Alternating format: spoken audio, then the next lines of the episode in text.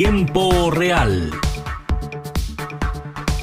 Podcast desde Periodismo UDEC.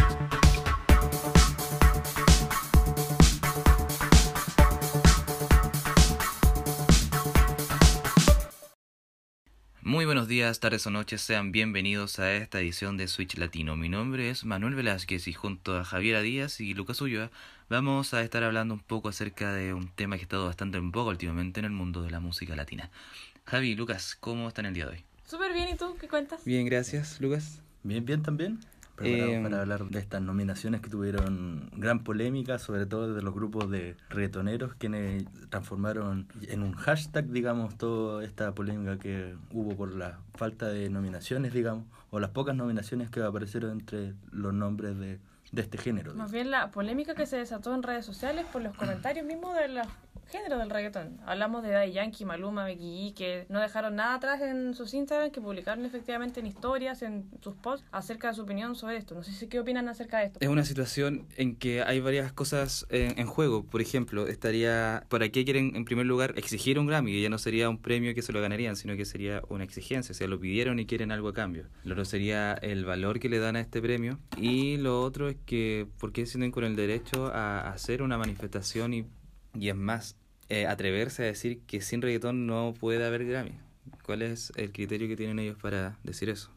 Sí, es verdad, yo también, a mí me llama la atención sobre todo la importancia que le dan a, a este premio. O sea, entendemos que la academia tiene mérito y, y estos premios también, pero sin embargo, si es por alegar, digamos, las nominaciones, podría, eso no solamente se limita a los Grammys latinos, yo encuentro que eso también es algo que el residente, de hecho, Calle 13, mencionó este punto, digamos. En su cuenta de Instagram también subió un video, porque obviamente no se iba a quedar debajo de la mesa y también se quería pronunciar, manifestando un poco el rechazo, es que ahí es un poco polémico, digamos, porque manifiesta el rechazo hacia la excesiva preocupación por la falta de nominaciones, pero a la vez le da su apoyo a sus colegas. Claro, y en parte lo dice alguien que ha tenido demasiadas Grammys ya ganado durante Sí. toda su carrera. Pero particularmente, ¿qué opinan del post que hizo Daddy Yankee acerca de esto? Que opinó que si bien eh, no estaba disconforme por las nominaciones, sí estaba disconforme por cómo habían tratado al género. ¿Qué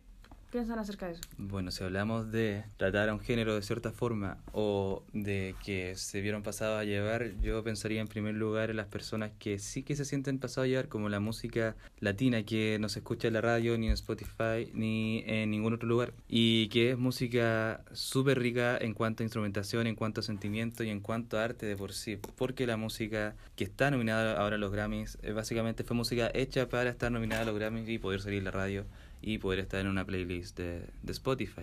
Eh, no sé qué, qué quieren, qué quieren. Eh, ¿No les da vergüenza escribir esa publicación en su Instagram desde su jet privado y todas las regalías que ya tienen por todo el dinero que hayan ganado con el reggaetón y todos los premios que ya han ganado también? ¿Qué más quieren? ¿Por qué necesitan un premio? ¿Por qué lo exigen? ¿Por qué se con el criterio de hacerlo? Claro, sí, hay que entender que igual estos premios se supone que se hacen con, o sea, se premia al talento, al trabajo, más que al ego, que eso igual es un punto importante, yo creo, dentro, bueno, dentro de todas las artes en, en general existe ese tema, el del ego, que también es un- importante, que como tú dices, se sienten con casi el derecho de reclamar un premio, cuando esto no, no creo que deba ser así, de- nunca han sido pensados los, los premios y las premiaciones para que sea así tampoco. Personalmente me pasa que considero que un Grammy no es lo que reconoce el artista en sí. Pasa que lo que reconoce el artista en sí es que se escuche en la radio, es que sea tema, es que sea el hit ojalá del verano del año. Yankee con calma es una canción que todavía suena y por lo mismo, más que eso, es herir el, el tema de su ego. Como Claro. no estoy nominado en esta categoría, pucha que lata, pero aún así no deja de ser de que el reconocimiento está en la gente, en, en eso, o en redes sociales, los comentarios, las reacciones, qué sé yo. Para mí personalmente, no sé ustedes qué opinan, pero Daddy Yankee es el exponente del reggaetón. Bueno, Don Omar le antecedió hace un par de años, pero Claro, se podría decir que es la persona que, que, que lo hizo público, mainstream, que lo hizo popular. que lo consagró como Claro. género, claro. Entonces, como que diga que no, que, que falta de respeto, yo considero que artistas como Rosalía o la G han tenido demasiadas eh, puertas como para alegar así no estoy mencionado. Claro, porque es un género además que gusta y sea quien sea que cante, va a gustar y va a ser escuchada. Porque las mismas disqueras se, se preocupan de que así sea. Si pensamos en la nominación a los Grammys, si lo piensan, son las mismas personas que pueden estar detrás de las disqueras que eh, eh, disqueras donde se graban las canciones de estos artistas. Entonces, ¿qué valor tendría este premio si básicamente el- las personas que lo crearon están dándose, están autopremiando? Como felicitarse a uno mismo. Claro, sí.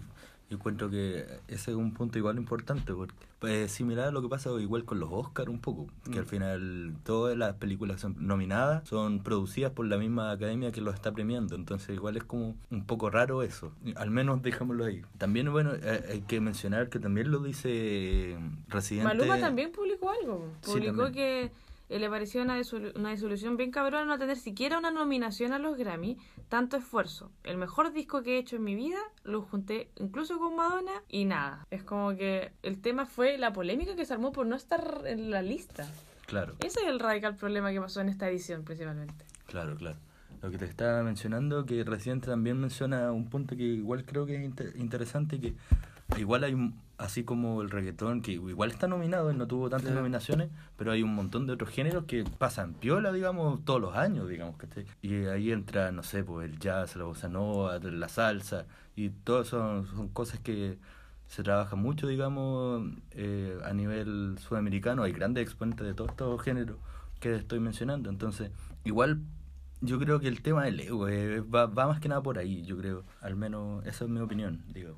Claro, estamos premiando el ego, estamos premiando eh, las cosas que fueron hechas para ser premiadas y no le estamos dando espacio a las personas que realmente necesitan, ni siquiera tal vez una plataforma para hacerse conocidos, sino que un reconocimiento por el arte que están haciendo como tal. Los Gram- los Grammy lo que tiene es el prestigio y básicamente, sea como sea que se, se consiga ese prestigio, va a valer para que es el artista de esta disquera que hizo que premió a su propio producto, digamos, eh, pueda seguir siendo un producto rentable con el tiempo.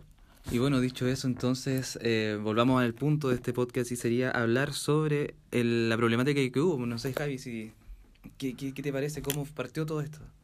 Bueno, partió básicamente con la publicación que hizo Daddy Yankee en su Instagram, que puso precisamente que le parecía una falta de respeto en cómo habían tratado al género. Puso, a pesar de estar nominado, no estoy de acuerdo de la manera que trataron al género y a muchos de mis colegas. Recuerden una cosa, muy importante, su plataforma no fue la que creó este movimiento. Esto va mucho más allá de un premio, esto es cultura, credibilidad, pertinencia y respeto. Eso publicó Daddy Yankee y le comentó Becky G, le comentó Maluma, también reposteó una historia que puso que se sentía desilusionado de no estar en los Grammys. Entonces, esto causó un revuelo claramente en redes sociales que armó un escándalo. No sé si ustedes vieron alguna publicación o qué les parece. Claro. ¿Cómo se llama? Yo estuve mencionando igual el video respuesta, digamos, que hizo Calle 13, Residente, digamos. Igual el último punto de ese, de ese mismo video que me llama la atención eh, es que dice que igual están como...